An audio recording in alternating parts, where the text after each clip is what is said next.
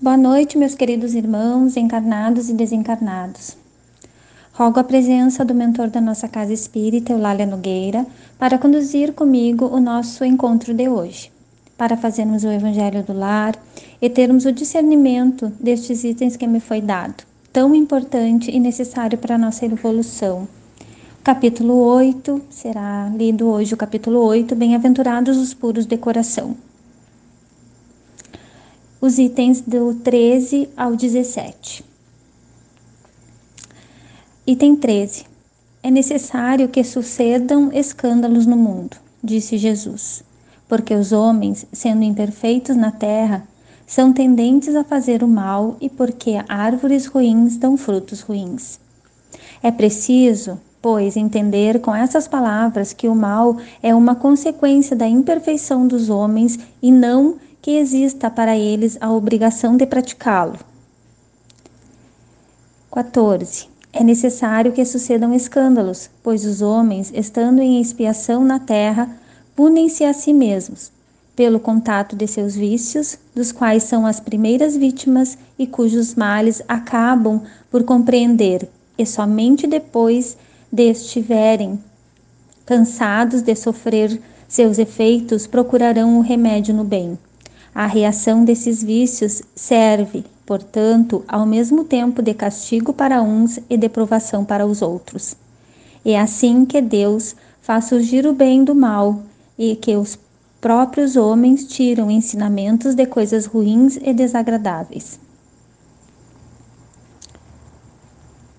15.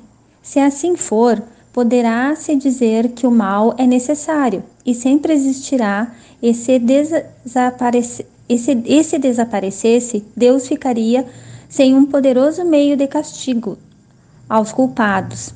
Portanto, é inútil procurar melhorar os homens, mas se não houvesse mais culpados, não haveria necessidade de castigos.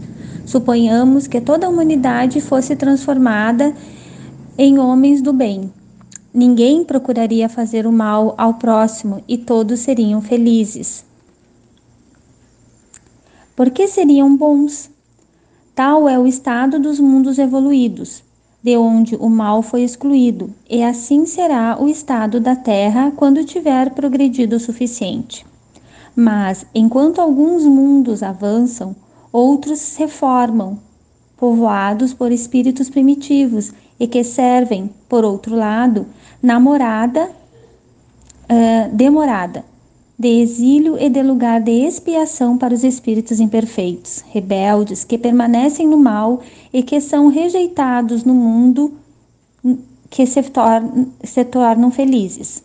16. Mas aí, daquele por quem vem o escândalo, ou seja, o mal é sempre o mal. Portanto, aquele que serviu, de algum modo, de instrumento para a justiça divina, cujos maus instintos foram utilizados, nada mais fez do que fazer o mal. Deve, portanto, ser punido. É desse mundo, por exemplo, que um filho ingrato é uma punição ou uma provação para um pai que o suporta. Talvez esse pai tenha sido um mau filho, que fez seu pai sofrer e que está sofrendo como se fosse a pena de talião. Mas o filho não terá desculpas por proceder assim e por sua vez poderá ser castigado, tendo filhos rebeldes ou de qualquer outra maneira. 17. Se a tua mão é motivo de escândalo, corta a afirmativa energética que seria um absurdo ser tomada ao pé da letra. Significa simplesmente a necessidade de destruir em si todas as causas que escândalo, de escândalo, ou seja, do mal é preciso arrancar do coração todo sentimento impuro e toda tendência viciosa. Será melhor para um homem ter a mão cortada antes que essa mão lhe sirva de instrumento de uma ação má? Será melhor ser privado da visão do que seus olhos servirem para idealizar maus pensamentos? Jesus nada disse de absurdo para quem quer entender o sentido figurado e profundo de suas palavras. Mas muitas coisas pod não podem ser compreendidas sem a chave do sem a chave que o espiritismo dá. Hum, eu entendo, né, que o que o escândalo hum, que o escândalo seria uma forma de nos punirmos, né? Só que essa punição é Deus que nos dá, é, que nos dá a permissão de nos fazer. Deus não nos castiga, nós, a nossa consciência que nos castiga. E ainda nesse momento nós estamos vivendo num mundo de provas e expiações para nos elevarmos, né? Às vezes, uh, sem querer, a gente faz o mal para alguém, né?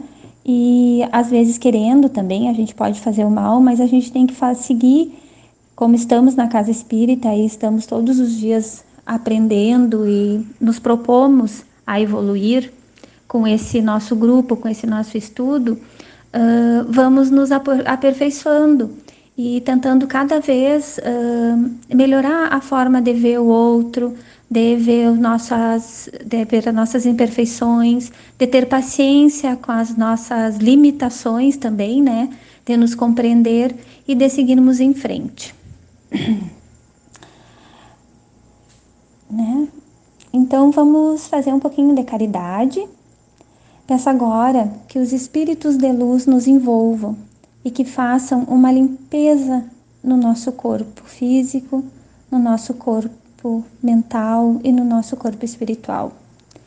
Que nesse momento os nossos pensamentos cheguem aos nossos entes queridos, levando força, amor envolvendo a todos com muita luz e sabedoria.